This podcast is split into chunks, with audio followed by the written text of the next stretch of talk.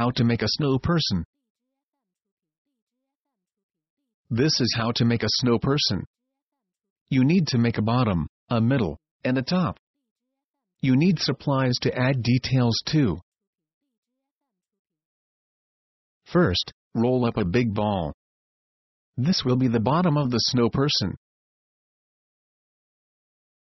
Second, roll up a smaller ball than the first ball. This will be the middle of the snow person. Third, roll up a smaller ball than the second ball. This will be the head of the snow person. Fourth, set the middle on top of the base. Then, set the head on top of the middle. Now, you have a body. Next, you can add details to the body.